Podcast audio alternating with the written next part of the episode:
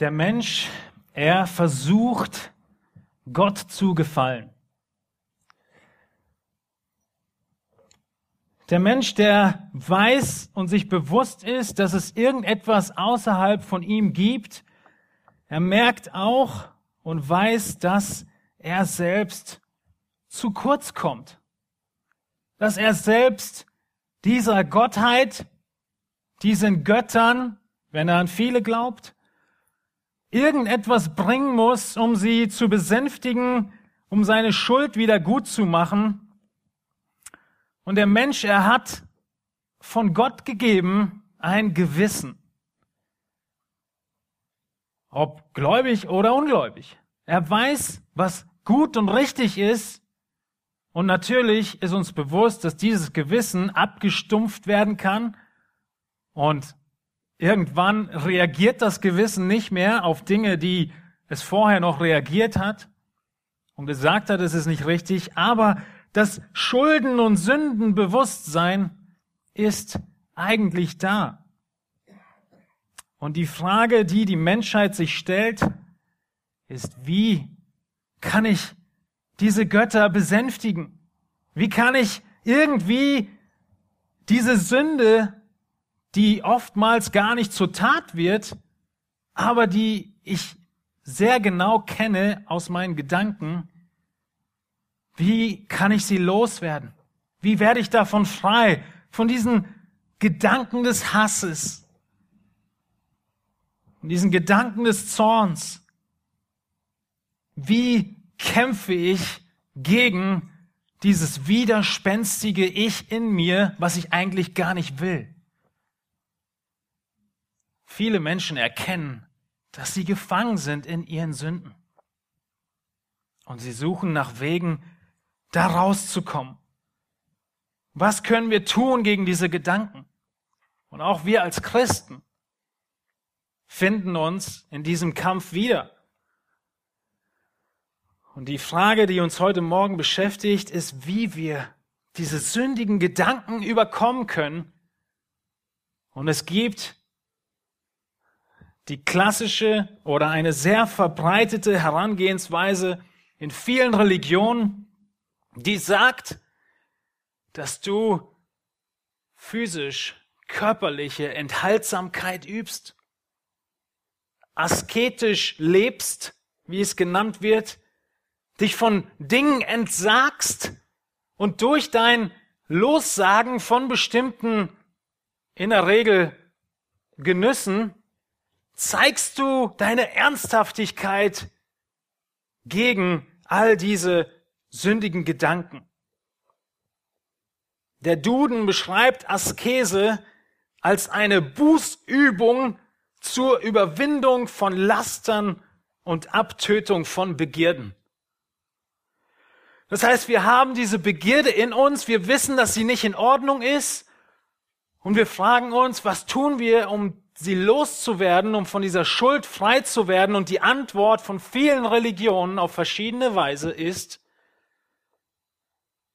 Lebe in Askese. Enthalte dich. Sag dich los von all den schönen Dingen, von gutem oder gewissen Essen und Nahrungsmitteln.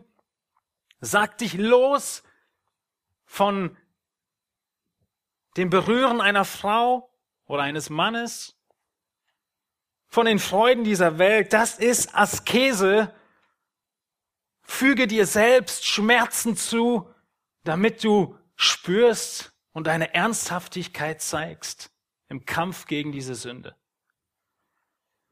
Und diese Gedanken ziehen ein durch ihr Lehren in die Gemeinde in Kolosse.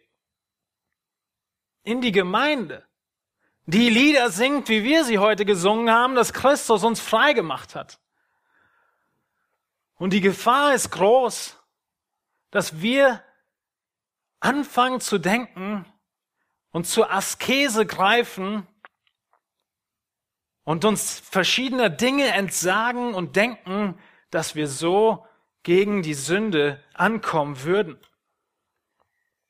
Diese Askese, sie, sie tritt in verschiedenster Form auf, in verschiedensten Religionen und auch im sogenannten Christentum, sehr stark im Katholizismus auch verbreitet. Verzicht auf Genussmittel, Fasten oder Beschränkung von bestimmten Nahrungsmitteln. Wie ich schon sagte, sexuelle Enthaltsamkeit, entweder zeitlich befristet oder das Leben lang, das Zölibat, wie es dann heißt. Einige verzichten auf Körperpflege. Es ist nicht unbedingt so, dass Leute das nicht tun wollen. Teilweise ist es ihre Art der Askese, zu zeigen, dass sie sich allem lossagen. Oder sie verzichten auf Kosmetik. Und nicht aus irgendwelchen Gründen, weil es der Haut nicht gut tut, sondern um zu zeigen nach außen hin, ich lebe enthaltsam. Andere ziehen extra bescheidene Kleidung an, grobe Kleidung, unbequeme Kleidung, um zu zeigen und sich selbst immer wieder zu erinnern, wie ihre Sünde und dass sie gegen diese Sünde ankämpfen wollen. Einige hören auf zu schlafen oder sie setzen sich freiwillig Kälte oder Hitze aus oder sie nehmen die Matratze weg und schlafen auf hartem Boden oder Holz. Einige gehen in die Askese und verzichten auf Reichtum. Sie leben willentlich in äußerster Armut, um damit zu zeigen und zu versuchen, gegen ihre Sünde anzukommen. Einige hören auf zu reden, sie kommunizieren nicht mehr. Einige schränken sich in ihrer Bewegung ein. Einige verkaufen ihre Wohnung oder ihr Haus und leben auf der Straße. Ja, das ist die wahre Berufung. Wir sind heimatlos. Wir sind Wanderasketen, wie sie genannt werden, oder Bettelmönche. Oder wie ich schon sagte, sich körperliche Schmerzen und Wunden zuzufügen. Und all diese Dinge, einer von diesen oder in Kombination, nehmen Menschen auf sich und sehen es als eine Lösung für die innere Last der Schuld und der Sünde. Und wir sind zu, zum fünften Mal in der Predigtreihe nach der Frage, wie will Gott angebetet werden? Welchen Gottesdienst wünscht Gott sich? Was für einen Dienst erwartet Gott? Will Gott, dass du deine Sünde mit der Askese bekämpfst und deine Schuld mit der Askese zum Ausdruck bringst? Wir haben vier Wochen lang schon über die Warnungen gesprochen vor einem Gottesdienst, der selbst gemacht ist, von Menschen ausgedacht, wie wir Gott gefallen könnten. Und die Askese, sie ist eine weitere menschgemachte Art, Gott anzubeten. Und Paulus, er antwortet im Kolosserbrief, wie David schon sagte in Kolosser 2 ab Vers 20, mit einem ganz klaren Nein auf diese Frage. Gott will keine Askese. Es macht überhaupt keinen Sinn aus verschiedenen Gründen, die wir uns heute genauer angucken werden. Bevor wir dahin kommen, möchte ich euch einfach nochmal in Erinnerung rufen und vielleicht auch ganz neu zeigen, wie wichtig und zeitlich relevant dieses ganze Thema ist.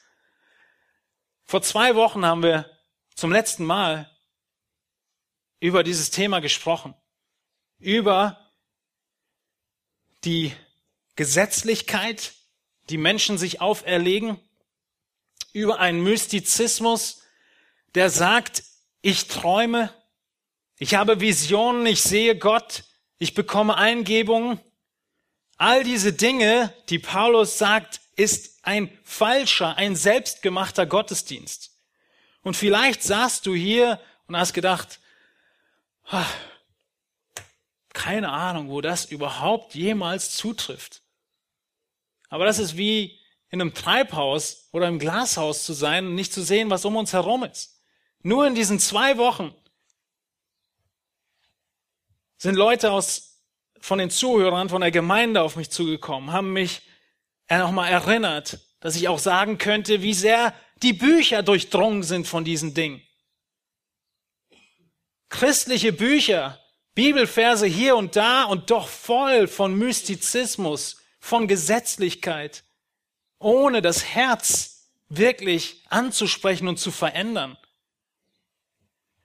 Die Psychologie, die oftmals in die Gemeinde hineingekommen ist, die viele, selbst Bibellehrer, verinnerlicht haben und mit paar Bibelversen ausschmücken und am Ende nichts anderes sagen als das, was die Welt sich ausdenkt und am Ende den Titel drüber schreiben, Gottesdienst. So möchte Gott, dass du lebst. Ein Schüler äh, von mir in der Predigerausbildung im Rheinland bei Köln, dem habe ich ein bisschen mehr Zeit verbracht, weil mein Flieger so spät ging, letzte Woche. Und er erzählte mir, dass sie tatsächlich damit zu kämpfen haben, dass ein Prediger durch die Ortschaften zieht und die Menschen sind begeistert, weil er zeigt, wie viele Bücher er schon geschrieben hat von direkten Eingebungen Gottes. Und diese Bücher sind wichtig und jeder von euch muss sie kaufen. Sie sind wie inspirierte Schrift. Du denkst vielleicht, es ist ein falscher Film, das ist, was heute vor sich geht um uns herum. Menschen behaupten immer noch, Träume zu sehen, Visionen zu haben und geben ihnen Gewicht gleich oder über die Schrift, über die Bibel. Und dieser Mann, dieser Irrlehrer, er behauptet, dass Gott ihm diese Bücher diktiert hätte und hat schon ein ganzes Bücherregal voll geschrieben. Und seine Lehre und seine Predigt ist voll von Mystik, getarnt mit einigen guten Bibelstellen. Und wir erinnern uns an den Anfang von Kolosser 2, wo Paulus was sagt? Diese Irrlehrer, sie haben so eine hervorragende Taktik. Ich hatte damals das Bild benutzt, sie könnten einem Eskimo Eiswürfel verkaufen.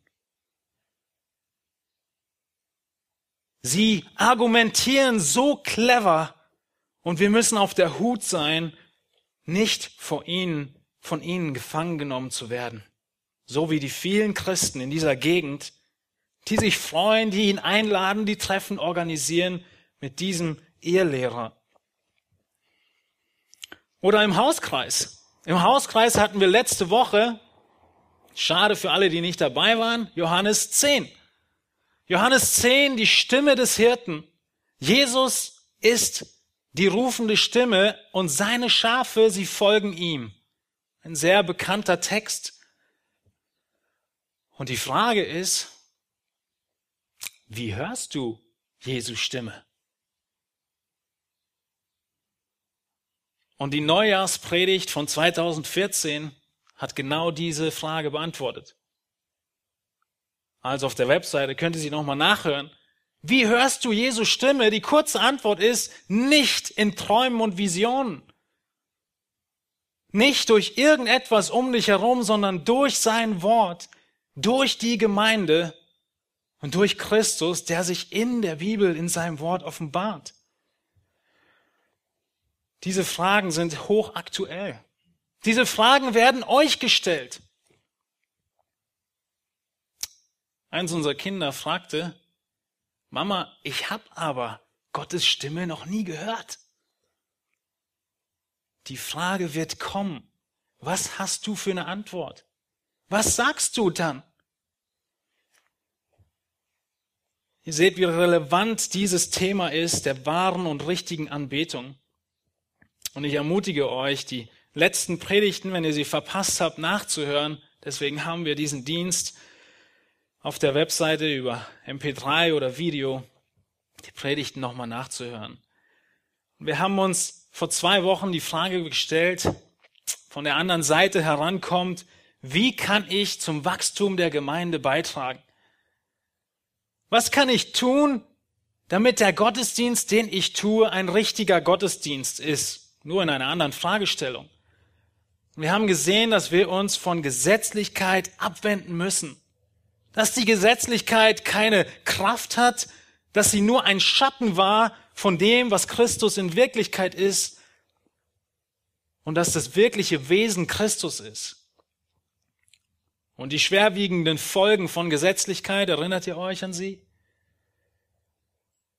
In Kolosser 2, Vers 18 heißt es, dass du nicht zulassen darfst, dass dich jemand um den Kampfpreis beraubt. Du wirst am Ende nichts vorzuweisen haben vor Gott, wenn du vor ihn kommst und keinen Kampfpreis bekommen, wenn du dein Leben lebst in Gesetzlichkeit, in Mystizismus oder in Askese, wie wir es heute uns anschauen werden. Wir müssen uns vom Mystizismus abwenden und Christus zuwenden. Das waren die Aspekte von vor zwei Wochen. Und die Frage, die wir uns immer wieder gestellt haben und auch heute stellen, ist, hast du deinen Gottesdienst selbst gemacht? Denkst du dir selbst aus, wie du Gott begegnen kannst oder sollst? Und all diese Fragen stehen im Zusammenhang von dem Anfang von Kapitel 2. Ich möchte euch bitten, eure Bibeln, wenn ihr es nicht schon habt, aufzuschlagen in Kolosser Kapitel 2. Und ich möchte nochmal beginnen, einige Verse in Kolosser 2 ab Vers 6 zu lesen, wo wir uns erinnern müssen, was der Zusammenhang ist, wozu Paulus die Gläubigen aufruft und wovor er sie warnt. Er sagt in Kolosser 2, Vers 6, wie ihr nun Christus Jesus, den Herrn, angenommen habt, so wandelt auch in ihm, gewurzelt und auferbaut in ihm und gefestigt im Glauben, so wie ihr gelehrt worden seid und seid darin überfließend mit Danksagung. Wie ihr Christus, den Herrn, angenommen habt, so wandelt in ihm. Wie haben wir Christus angenommen? In vollkommener Zerbrochenheit, in Bewusstsein von Sünde, von Unfähigkeit in uns selbst und aller Fähigkeit in Christus. Und er sagt, so wandelt auch in ihm. Fang nicht an, in deinem Leben als Christ nach irgendwelchen Dingen zu suchen, die du noch hinzufügen willst zu Christus. Und jetzt fragt Paulus in diesem Atemzug, Vers 20, wenn ihr nun mit Christus den Grundsätzen der Welt gestorben seid, weshalb lasst ihr euch Satzungen auferlegen, als ob ihr noch in der Welt lebtet? In Vers 6 hieß es, wie ihr Christus, Jesus, den Herrn angenommen habt, so wandelt auch in ihm. Und jetzt fragt er dich, und uns heute Morgen, wenn ihr nun mit Christus den Grundsätzen der Welt gestorben seid, weshalb lasst ihr euch Satzungen auferlegen, als lebtet ihr noch in der Welt? Vers 21, rühre das nicht an, koste jenes nicht, betaste dies nicht, was doch alles durch den Gebrauch der Vernichtung anheimfällt. Gebote nach den Weisungen und Lehren der Menschen, die freilich einen Schein von Weisheit haben, in selbstgewähltem Gottesdienst und Demut und Kasteiung des Leibes und doch wertlos sind und zur Befriedigung des Fleisches dienen. Das ist der Text, um den es heute Morgen geht. Rühre das nicht an, koste jenes nicht, betaste dies nicht. Welche Rolle soll die Kasteiung und die Askese im Leben eines Christen einnehmen? Kann die Enthaltsamkeit an sich ein Weg sein, um geistlicher zu werden, um Gott zu gefallen? Und Paulus, er sagt, nein. Nein, du kannst nichts zu Christus hinzufügen. Du kannst nichts zu seinem Werk hinzufügen. Er hat alles vollbracht. Er steht über allem. Er ist Gott selbst. Und er hat dich Kolosser 2, Vers 8, zur Fülle gebracht. Er hat alles bezahlt. Er hat alles getan. Und du kannst und brauchst nichts mehr tun für deine Wiedergeburt, für deine Rettung oder um irgendwie Wohlgefallen vor Gott zu finden. Und doch hören wir Stimmen um uns herum, die uns zurufen oder zuflüstern. Verzichte auf dieses, verzichte auf jenes. Und dann wirst du Gott mehr gefallen. Und Paulus, er beginnt und fordert uns auf mit der Erinnerung an das Werk Christi.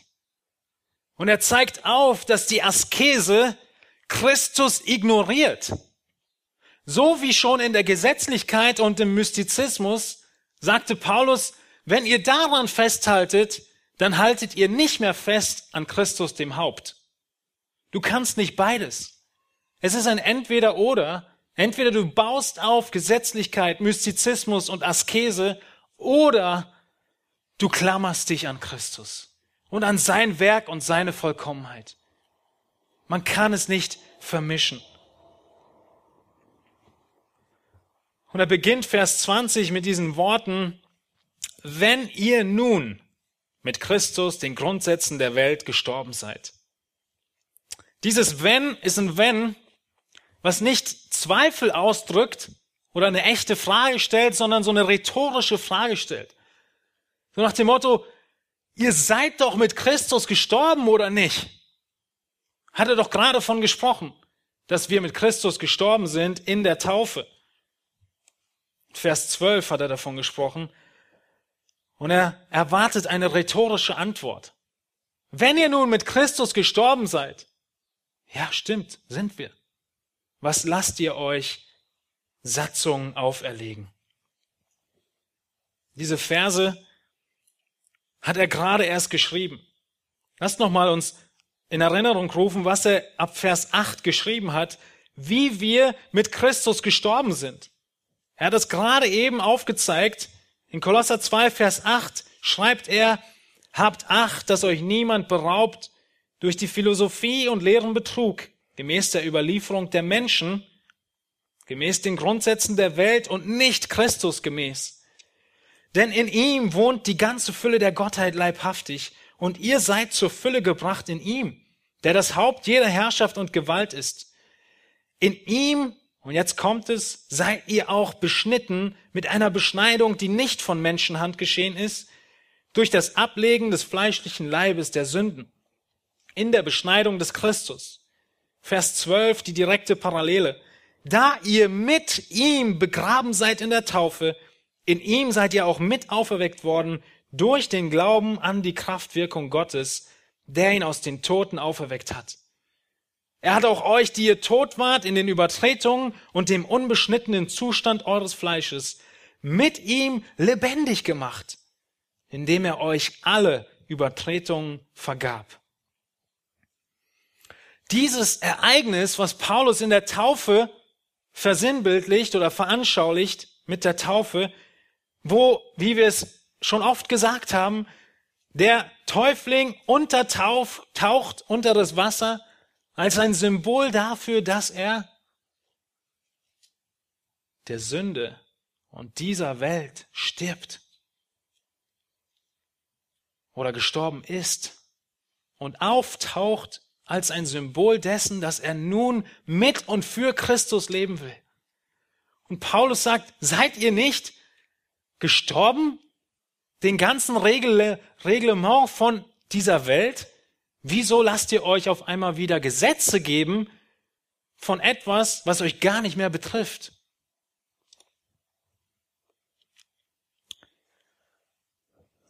Und um die Askese in ein richtiges Licht zu stellen, müssen wir diese drei Tatsachen uns bewusst sein.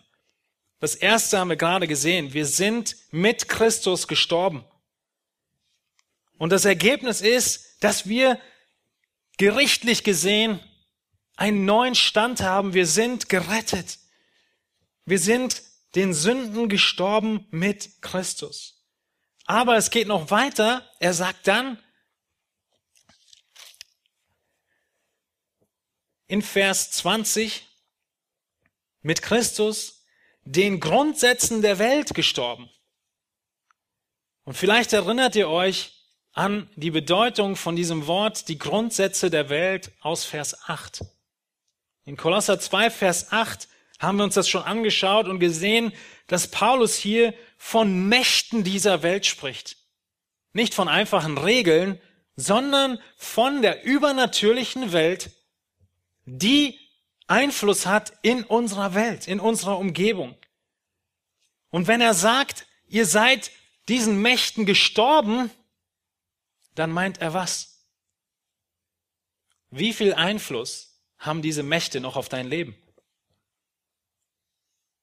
Kein Einfluss mehr. Wenn du, wenn du sagst zu einem Menschen, hör auf, du bist für mich gestorben, dann heißt das was? Egal was er tut, egal was er versucht, es berührt dich überhaupt nicht mehr. Wir sind den Mächten dieser Welt gestorben. All die Dämonen, all die Machthaber dieser Welt, er hat uns nichts mehr zu sagen. Und wenn wir davon sprechen, dann müssen wir uns erinnern, dass Paulus sich sehr bewusst ist, dass es Mächte in dieser Welt gibt, die übernatürlich sind. Und wir leben in einer Zeit und in einer Gesellschaft, in der wir das oft ignorieren. Da, wo wir irgendwas Übernatürliches sehen, schieben wir es alles in eine Kategorie, nämlich Hollywood. Hollywood und all die schönen Filme, ja, die, die nehmen das ganz oft, dieses Thema, und in allen möglichen Sachen sieht man irgendwelche Mystik, aber das ist eigentlich nichts Wirkliches. Aber dem ist nicht so. Wenn Paulus sagt, du bist den Mächten dieser Welt gestorben, dann beinhaltet es, dass es diese Mächte gibt, aber sie haben über dein Leben als Christ keine Autorität mehr. Das sind die Grundsätze dieser Welt. Die Regeln dieser Welt, die aber gemacht sind von den Machthabern dieser Welt, was am Ende der Satan selbst ist, zu einem gewissen Grad, wie Gott es ihm heute noch zulässt, bevor er ihn komplett besiegen und binden und richten wird.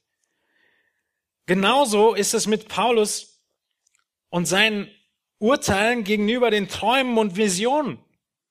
Wenn Paulus vorher in den Versen sagt, dass es nicht, dass es Träume und Visionen und die Anbetung von Engeln, dass sie nichts wert ist und nichts bringt, außer dass man sich selbst ein bisschen stolzer macht, dann sagt er nicht, dass es keine Vision gibt. Dann sagt er nicht, dass du nicht was träumen kannst. Dann sagt er nicht, dass es nicht Leute gibt, die Engel anbeten, sondern er sagt, dass all das nichtig ist und nichts bringt und du dich an Christus klammern musst. Und so ist es auch hier. Die Mächte sind real, aber wir sind befreit davon. Christus macht dich frei von jeder Bindung. Und als letztes müssen wir uns in Erinnerung halten, dass in dem Werk Christi wir keine Satzung mehr brauchen. Diese Dämonen, sie bauen Religion. Und diese Religion, sie haben gewisse Regeln und Satzungen, unter denen die Menschen leben. Und sie gelten nicht mehr für dich als Christusgläubigen.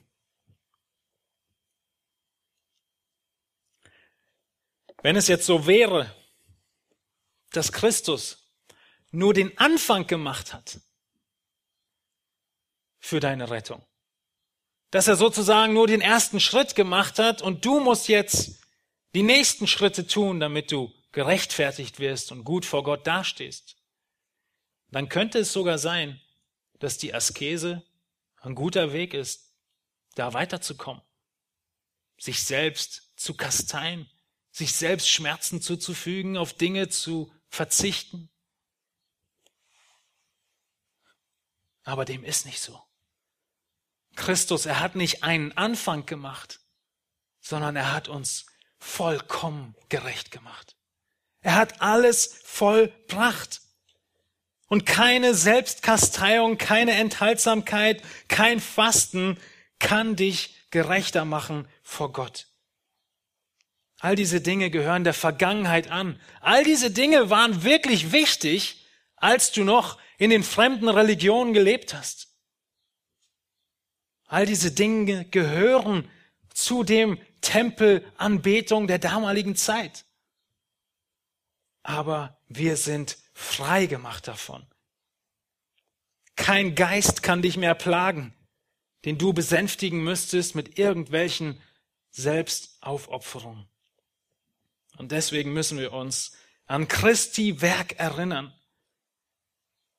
und die Askese in diesem Licht sehen, dass sie keine Kraft haben und keine Berechtigung mehr haben, weil Christus uns vollkommen gerecht gemacht hat. Und diese Satzung, die diese Lehrer der Askese hervorbringen, wie sehen diese Gesetze aus? Wir haben jetzt gesehen, dass wir in Christus keine Gesetze brauchen, keine Askese brauchen. Aber wie sieht das konkret aus? Was sagen diese Leute? Und das schauen wir uns im nächsten Punkt an, indem wir verstehen und erkennen, wie die Askese beschrieben wird, an drei Beispielen. Und diese drei Beispiele, die schreibt die meisten Übersetzungen schon in Anführungsstriche in Vers 21, weil das wahrscheinlich so die Aufforderungen sind, die die Kolosser mehr und mehr gehört haben. Rühre das nicht an. Koste jenes nicht, betaste dies nicht. Wir sehen in einem gewissen Aspekt wieder die Vermischung von jüdischen Irrlernen und heidnischen Irrlernen, wie wir es schon sehr oft im Kolosserbrief gesehen haben. Und im Judentum waren diese Speisevorschriften da. Wir haben in den letzten Predigten ausführlich darüber gesprochen. Und teilweise war sogar die Berührung von Speisen oder Dingen schon verunreinigend. Und die Askese, sie hatte im Heidentum auch sehr viele Anhänger, weil sie damit die Möglichkeit sahen, in dieser Entäußerung, in dieser äh, Enthaltung irgendwie spirituelle Macht zu erlangen. Und wir haben vor zwei Wochen schon gesagt, das funktioniert ja auch wirklich. Wenn du ein paar Wochen fastest, wirst du tatsächlich Visionen haben. Aber sie bringen dir nichts. Die Askese, sie bringt nichts. Und so sehen wir, dass es häufig Vermischungen sind zwischen Gesetzlichkeit, Mystizismus und Askese. Und Paulus, er nennt hier drei Beispiele. Dieses erste, rühre das nicht an. Der erste Teil von Vers 21, man kann ihn sehr gut verstehen im Sinne von allen drei Dingen, die er nennt, und im Sinne von dem Anfassen von Essen. Dann würde, wenn man das so versteht, diese Aussage, rühre das nicht an, eigentlich eine sehr ähnliche Aussage haben zu dem anderen esse das nicht oder betaste das nicht. Dann würde der ganze Vers sich ums Essen drehen. Ich denke, dass im Zusammenhang mit Kapitel 3 Paulus auch sehr gut einen anderen Aspekt hier anspielen möchte. Nämlich den Aspekt, den wir sehr stark sehen in der Askese von dem ersten Korintherbrief. Und es ist, dass er hier warnt oder dass die Irrlehrer warnen und sagen, berühre deine Frau nicht. Warum sagen sie das? Warum würden sie diese Enthaltsamkeit fordern? Der Götzendienst der damaligen Zeit, und das ist wie dieser Vers sehr gut hineinpasst, hatte zwei große Bereiche. Der heidnische Götzendienst war aufgebaut um verschiedene Feste mit Götzenopferfleisch. Und wenn ihr euch erinnert an den ersten Korintherbrief, ist das Götzenopferfleisch ein großer Punkt. Eine große Frage von den Korinthern. Und gleichzeitig haben die Leute gedacht, dass sie mit Tempelprostitution den Weg zu Gott bekommen. Und es war sogar eine Ehre für die ganze Familie, wenn eine der Töchter im Tempel Prostituierte wird. Und deswegen hieß es auch Tempelpriesterin und nicht Prostituierte. Sie waren sich in diesen heidnischen Religionen bewusst oder sie dachten, dass die Frau eine Einheit bildet mit der großen Göttin Aphrodite. Und wenn du dich jetzt mit dieser Frau vereinigst, du anbetest und Gemeinschaft mit diesem Gott hast. Und es war sehr üblich und schon sieben bis neun Jahre vorher schreibt Paulus den Korintherbrief, bevor er hier den Kolossern schreibt. Und im Korintherbrief geht er deutlicher darauf ein, und damit wir die Verse oder die Worte und diese Aspekte besser verstehen, könnt ihr den ersten Korintherbrief mal mit mir aufschlagen, zu Anfang in Kapitel 6, wo Paulus von diesem ersten Aspekt spricht, der im Kolosserbrief gleich auch noch kommt, nämlich von den Speisen. Also sowohl die Speisen als auch die Sexualität war damals Teil des Götzendienstes. Und deshalb sagt Paulus in 1. Korinther 6, Vers 13, die Speisen sind für den Bauch und der Bauch für die Speisen. Gott aber wird diesen und jenen wegtun. Also er richtet sich auch im, Koloss, im Korintherbrief gegen diese Enthaltung von irgendwelchem äh, Fleisch oder sonst was, weil es damals so war, dass du gar nicht auf dem Bazar, auf dem Markt gehen konntest, ohne zu wissen, ob vielleicht dieses Stück, bleiben wir mal konsequent, Schwein, nicht doch einem Götzen äh, geweiht wurde, gewidmet wurde. Oder ob dieses Stück Rind nicht irgendwo Teil einer Zeremonie war. Es war unmöglich. Du konntest es nicht wissen auf dem Markt. Und deswegen haben einige in Korinth gesagt, dann dürft ihr gar kein Fleisch mehr essen. Und Paulus sagt, nein, Fleisch ist einfach Fleisch, Fleisch ist für den Magen und damit hat sich's. Und ihr seht in 1. Korinther 6, 13, wie er jetzt auf die zweiten Teil zu sprechen kommt, nämlich die sexuelle Seite der Anbetung. Der Leib aber ist nicht für die Unzucht, sondern für den Herrn und der Herr für den Leib. Paulus macht im Korintherbrief einen großen Unterschied. Mit Götzenopfer, Fleisch und und und, mit diesen Sachen kein Problem. Ihr könnt alles essen. Aber diese Sache mit den Tempelpriesterinnen, das geht gar nicht. Das ist Unzucht. Und genau dieselbe Verbindung denke ich, spielt er hier im Kolosserbrief an, weil er dieselbe Wort benutzt, wie gleich, wenn er eine Seite weitergeht, in 1. Korinther 7, dasselbe Irrtum bei den Korinthern, die denken, jetzt kommen wir aus einer Gesellschaft, die mit Prostituierten, mit Frauen, mit dem Geschlechtsverkehr mit Frauen was verbindet? Sie verbinden damit Götzendienst. Also kommen Leute auf und sagen, jetzt dürft ihr überhaupt keine Frau mehr berühren. Auch nicht deine eigene. Einige sind so weit gegangen und sagen, lass dich scheiden. Und deswegen muss Paulus schreiben und sagen, nein. In 1. Korinther 7, Vers 1 sehen wir, wie sie diese Frage stellen. Was aber das betrifft, Paulus bezieht sich hier auf eine Frage, die er bekommen hat, wovon ihr mir geschrieben habt, so ist es ja gut für den Menschen, keine Frau zu berühren. Und hier bezieht er sich genau auf diese Frage. Die Korinther haben gefragt, dürfen wir jetzt überhaupt noch unsere Ehefrau berühren? Im weitergehenden Sinne. Und er macht deutlich,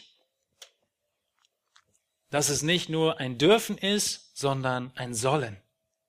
Er macht deutlich, dass die Ehe und der Geschlechtsverkehr für die Ehe ist und dass es nicht nur ein Dürfen ist, sondern eine Verpflichtung vom Mann zur Frau und von der Frau zum Mann, damit man nicht in die wirkliche Sünde, nämlich die Unzucht, fällt.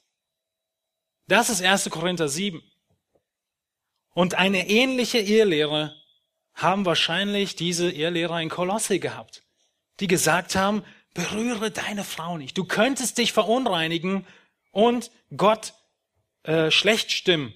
Und außerdem ist ja deine wirkliche Braut jetzt Christus. Hört sich das nicht toll an? Nein.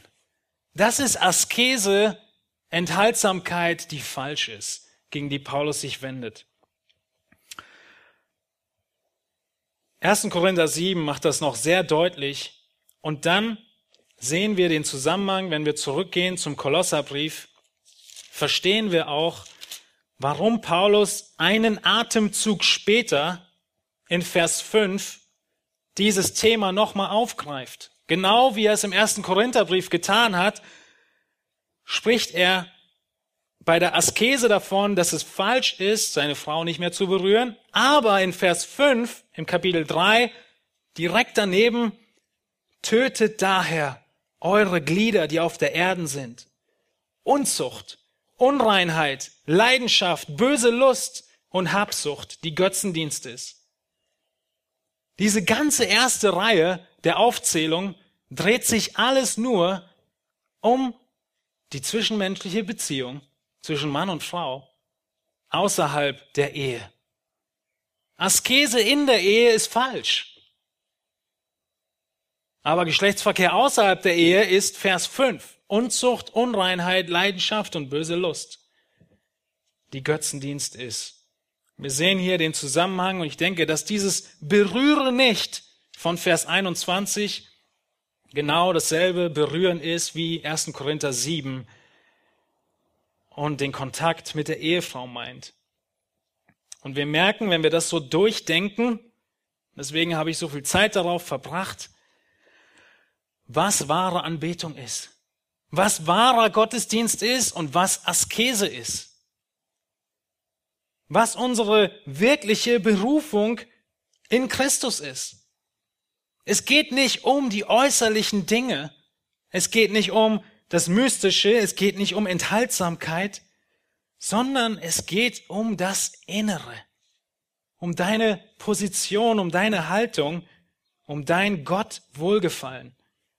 Und wir sehen, wie wir von innen heraus verändert werden müssen und sich dann die äußeren Dinge anpassen. Und das ist der Kernfehler der Askese. Der die innere Not bemerkt und dann was tut? Von außen draufhaut auf verschiedene Art und Weise. Statt von innen verändert zu werden, was nur geschehen kann, wenn wir an Christus glauben und er in uns Einzug gewinnt. Und wir dann immer mehr verwandelt werden in das Ebenbild Christi und natürlich uns dann enthalten aber nicht asketisch von irgendwelchen Essen oder dem Kontakt mit unserer Ehefrau oder anderen Dingen, sondern von all den Dingen, die Gott zum Genuss gegeben hat und wir sie in Sünde missbrauchen. Davor natürlich warnt die Schrift und spricht sie gegen. Aber wir merken, wie alles in die Balance gerät, wenn wir uns um Christus drehen wenn wir uns von ihm verändern lassen, dann müssen wir die Balance finden zwischen der Gesetzlichkeit und der Gesetzlosigkeit. Zwischen der Ablehnung von jeglichem Übernatürlichen und einem Mystizismus, der in die andere Seite ins Extrem schlägt. Zwischen der Abstinenz mit Speisevorschriften und auf der anderen Seite dem Speisemissbrauch, dem Vollfressen. Oder zwischen der Unmoral und sexueller Freiheit, wie die Welt sie heute proklamiert, und der völligen Enthaltsamkeit oder dem Zölibat und der Ehelosigkeit. Christus im Zentrum wird die Balance bringen.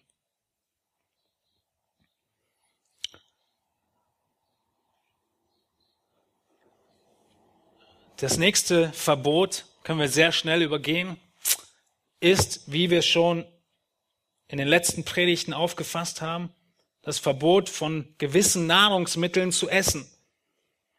Berühre dies nicht. Das zweite, koste jenes nicht, spricht für sich selbst. Es gab gewisse Speisevorschriften, die sie ihn auferlegt haben. Und das dritte ist, diese Speisen noch nicht mal zu berühren. Und auch das ist ein Konzept, was teilweise auch im Alten Testament ähm, da war.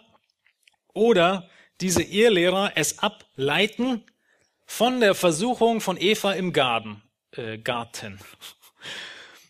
Eva im Garten Eden, da sagt nämlich Eva zur Schlange in 1. Mose 3,3, von der Frucht der Bäume im Garten dürfen wir essen.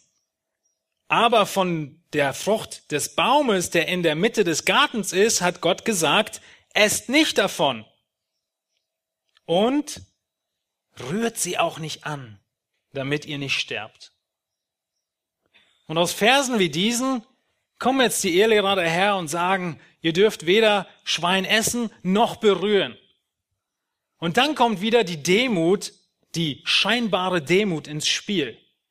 Wenn ich jetzt so jemand bin, dann sehe ich da ein Schwein und halte, mache einen großen Bogen darum. Und sage, ich darf mich ja nicht verunreinigen, dass ich überhaupt nur in die Nähe komme. Und ich zeige der ganzen Welt, wie heilig ich doch bin. Wie heuchlerisch. Wie die Pharisäer, die sich an die Ecken der Straßen gestellt haben und laut gebetet haben, so dass es jeder hören konnte. Wie gut und wie lange und wie gute Worte sie benutzen können in ihren Gebeten.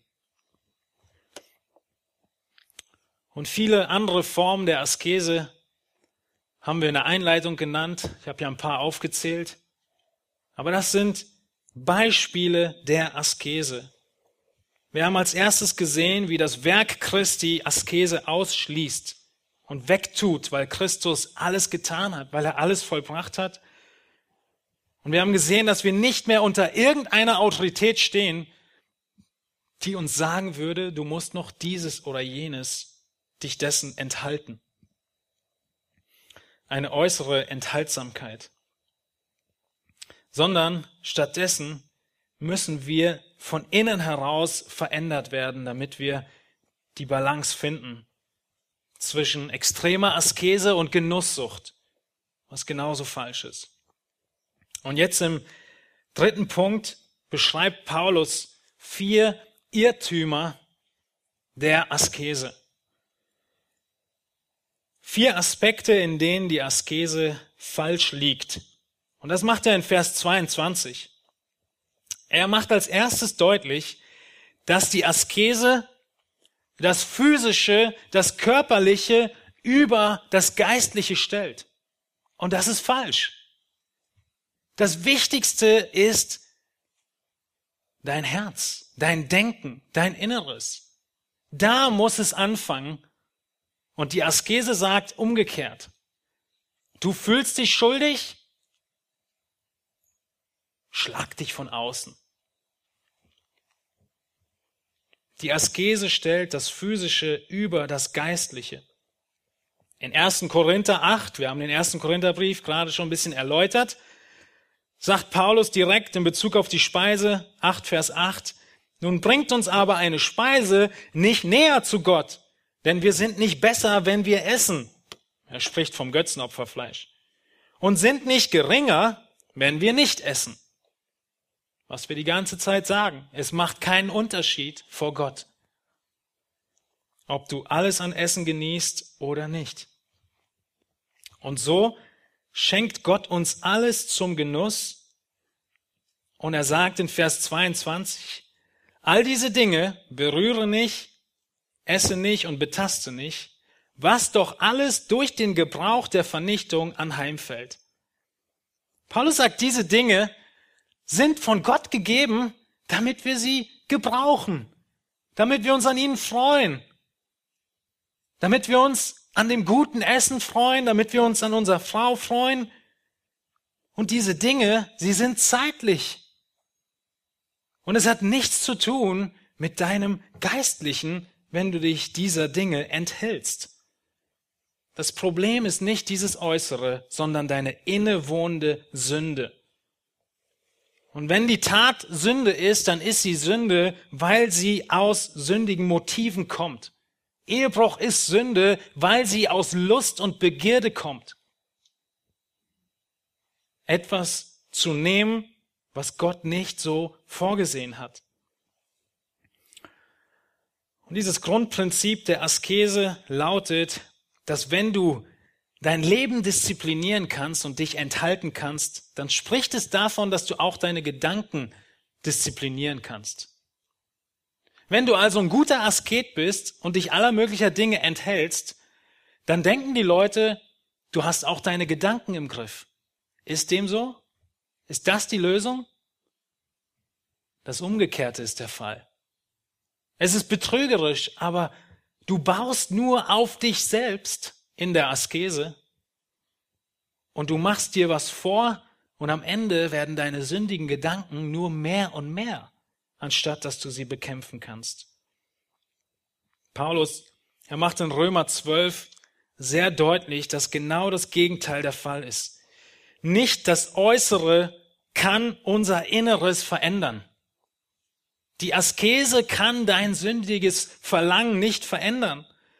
Paulus sagt in Römer 12, Vers 2, und passt euch nicht diesem Weltlauf an, sondern lasst euch in eurem Wesen verwandeln durch die Erneuerung eures Sinnes, damit ihr prüfen könnt, was der gute und wohlgefällige und vollkommene Wille Gottes ist.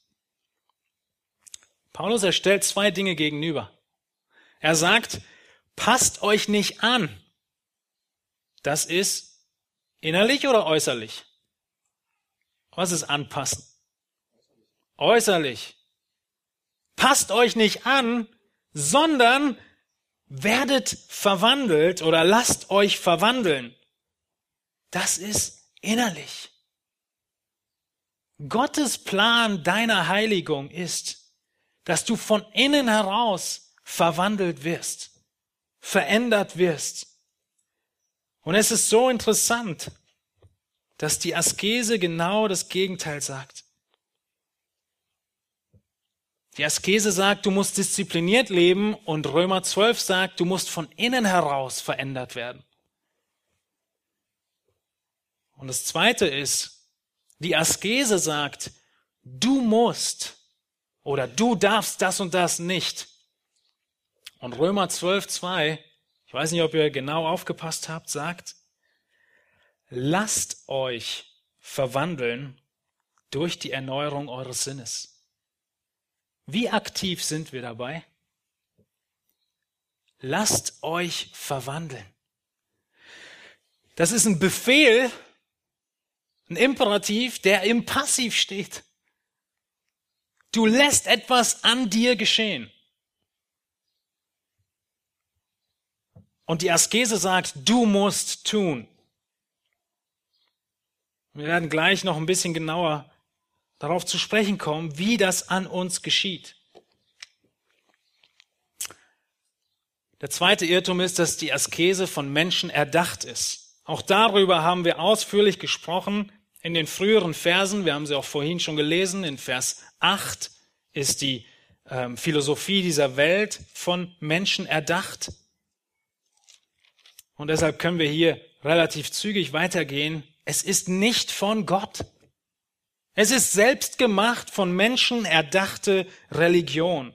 Er sagt in Vers 22, das sind Gebote nach den Weisungen und Lehren der Menschen. Das dritte Irrtum ist, dass die Askese heuchlerisch ist.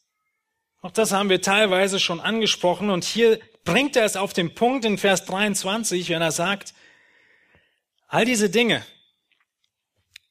haben freilich einen Schein von Weisheit in selbstgewähltem Gottesdienst und Demut und Kasteiung des Leibes. Natürlich schaust du auf diese Leute, die so enthaltsam leben, ohne Reichtum, in Armut, nur mit dem minimalsten Auskommen, Brot und Wasser ist ihr Essen das Zölibat als Lebensauffassung. Und das sieht so aus, als wären sie wirklich geistlich. Und Paulus sagt, das ist ein Schein von Weisheit. Das ist falsche Weisheit. Das ist selbstgewählter Gottesdienst. Und sie kommen so demütig daher. Wenn sie sagen, oh, ich kann das und das nicht tun. Ich könnte mich verunreinigen. Oh nee, das war, da mache ich nicht mit. Äh,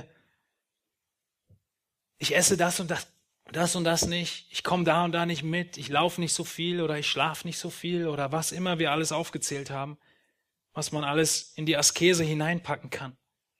Es ist eine Kasteiung des Leibes. Ohne Frage. Aber es ist etwas von Menschen Erdachtes.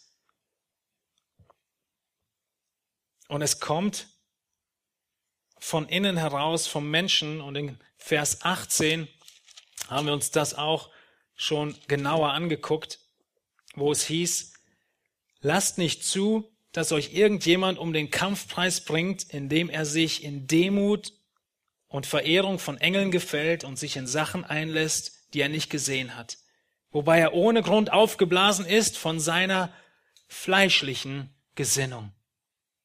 Das ist nicht eine Gesinnung, die von Gott und vom Geist gewirkt ist, sondern es ist heuchlerisch. Es ist dazu da, dass du dich selbst in den Vordergrund stellst. Eine scheinbare Demut. Markus 7, was wir schon häufig zitiert haben, hat genau davon gesprochen. Ihr ehrt mich mit euren Lippen. Ihr tut Dinge, die Menschengebote sind, aber das, was Gott wirklich möchte, euer Herz, das ignoriert ihr. Und deshalb ist die wichtige Frage an dich, ist dein Gottesdienst nur eine äußere Fassade? Tust du gewisse Dinge, auch wenn es nicht so weitgehende Askese ist und Enthaltsamkeit, einfach nur als Fassade? Man kann diese Fassade so gut aufbauen, und so schön anstreichen. Man kann so demütig daherlaufen und in dir drin ist trotzdem alles voll von Zorn und Unzucht und Lust und Begierden.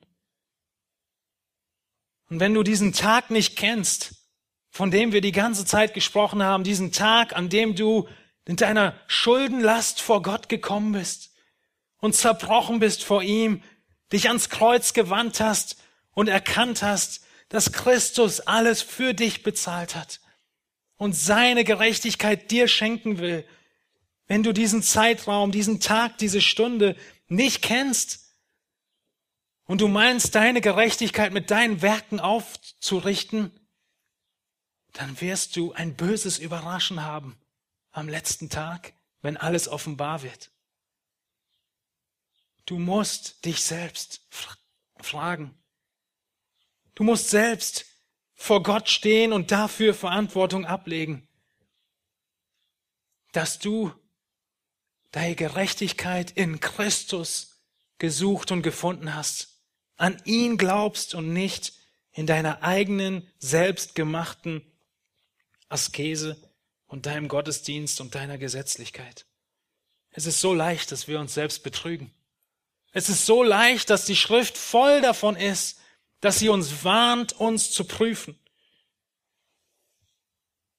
Und die Wiedergeburt, sie wird nicht gekennzeichnet, indem du dich ganz, ganz, ganz schlecht über Sünde gefühlt hast.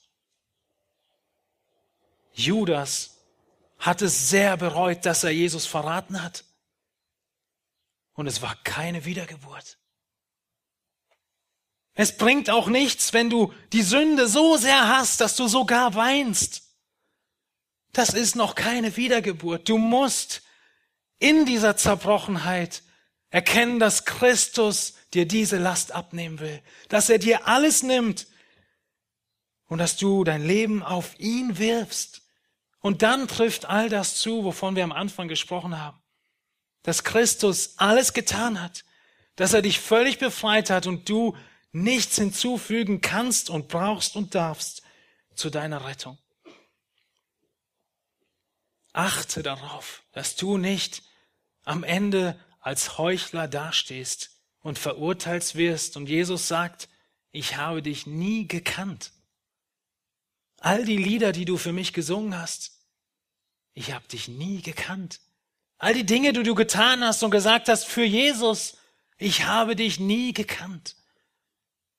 Das ist, was Jesus deutlich macht in Matthäus 7. Der vierte Irrtum der Askese, er ist, dass diese Askese, dieses Äußerliche niemals deine innere sündige Natur besiegen kann. Niemals. Sie hat keine Kraft. Du brauchst ein Wirken an dir. Gott und der Heilige Geist, sie müssen in dir wirken. Du kannst es nicht selbst. Gott muss dir neues Leben schenken. Die Askese, die du dir zufügst, kann es nicht. Und so ist die Askese letztendlich Selbstanbetung, anstatt Gott anzubeten. Und je mehr gesetzlich du wirst, umso mehr wird die Sünde Macht über dein Leben ergreifen. Und genau das sagt Paulus im Kapitel 1, in den ganzen Versen vorher, dass wir in Christus gegründet sein müssen und alles sich um uns, um ihn drehen muss. Und jetzt kommen wir zu unserem letzten Punkt und eigentlich dem wichtigsten. Wie können wir denn nun in der Heiligung wachsen? Wenn es nicht die Askese ist, wie kann ich denn dann diese sündigen Gedanken besiegen? Wie komme ich voran in meiner Heiligung? Und es ist eine Antwort, die ihr erwarten würdet aus dem Kolosserbrief. Und sie lautet, schau auf Christus. Es ist nicht das Gesetz, du darfst nicht das und das, was Kraft hat, dein Leben zu verändern, deine Gedanken umzudrehen. Es ist die Gnade, es ist Christus, der diese Kraft hat. Und dieses Konzept ist uns als langjährige Gläubige teilweise so fremd und doch so wichtig. 2. Korinther 3, 18, den Vers, den wir ins Wochenblatt gedruckt haben. Er macht es so deutlich. Paulus, er bringt so gut in Verbindung, dass wir, je mehr wir auf Christus sehen, je mehr werden wir wie Christus. Das hört sich so einfach an und es ist es. Es geht so weit, dass er in 2. Korinther 3,18 sagt, wie es auch dort steht, wir alle aber, indem wir mit unverhülltem Angesicht, damit meint er, wir sehen Jesus jetzt direkt im Neuen Testament. Er hat vorher davon gesprochen, dass im Alten Testament hatten sie wie eine Decke auf ihrem Kopf. Und sie konnten es noch nicht alles sehen. Jetzt sehen wir es, jetzt sehen wir Jesus. Wir alle mit unverhülltem Angesicht die Herrlichkeit des Herrn anschauen. Wir schauen auf die Herrlichkeit Jesu wie in einem Spiegel werden verwandelt in dasselbe Bild von Herrlichkeit zu Herrlichkeit, nämlich vom Geist des Herrn. Je mehr wir Christus anschauen, werden wir durch den Geist verwandelt in sein Ebenbild. Wie kann das sein? Wie kann das sein, dass wir einfach nur auf Jesus schauen und unser Leben sich verändert? unser Inneres neu wird. Es ist, weil Christus so herrlich ist, weil er so wunderbar ist, weil wenn wir auf ihn schauen, wir erkennen, dass alles, was er getan hat, alles, was er ist, uns wirkliche Erfüllung bringt. Und was fällt dann automatisch weg? die Stimme, die dir sagt, tu dies oder jenes und dann wird's dir gut gehen.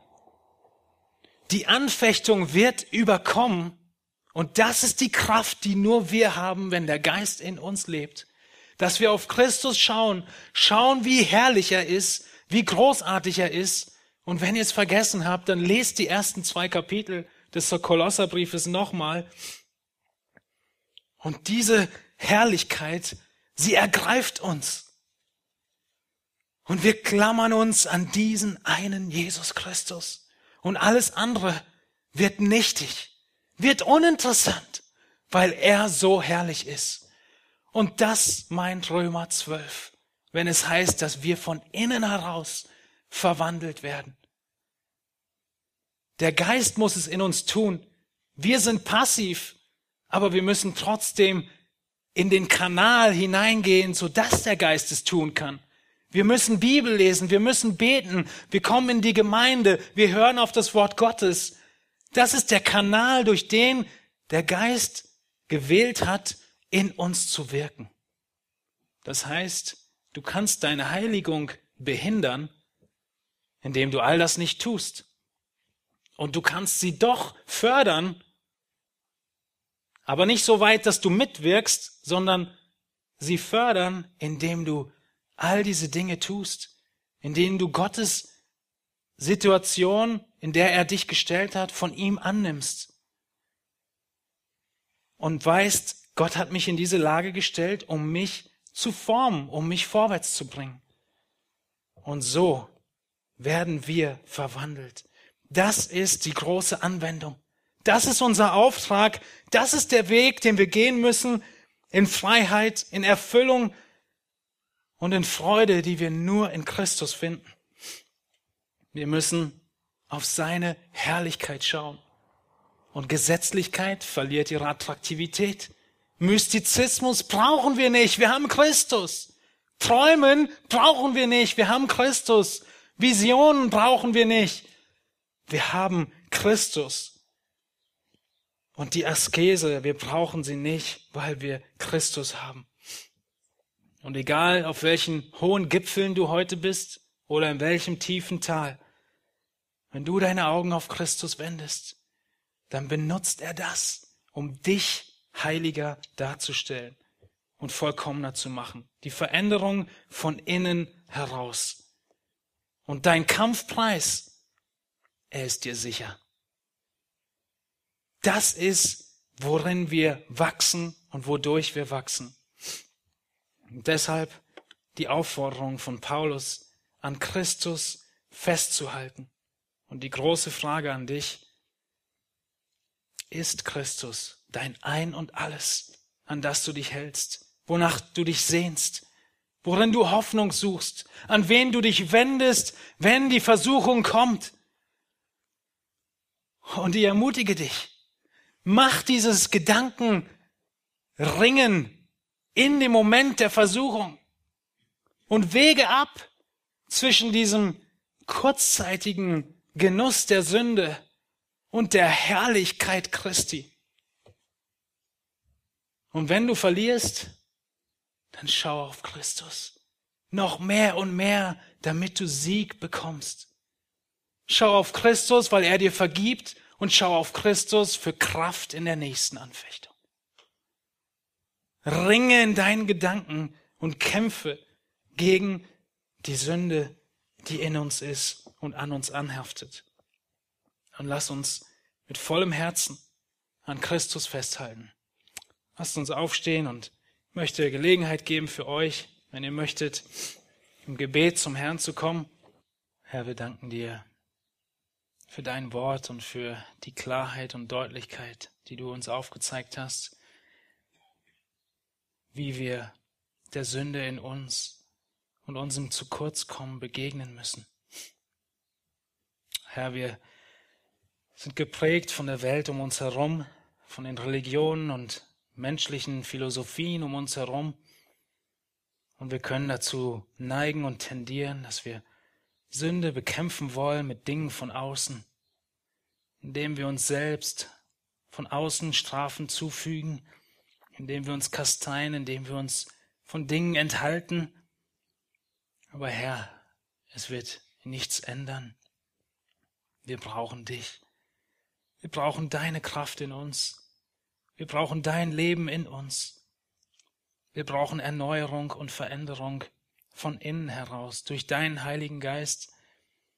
Dafür wollen wir beten, Herr, dass wir mit Christus im Blick dein Wort lesen und verändert werden.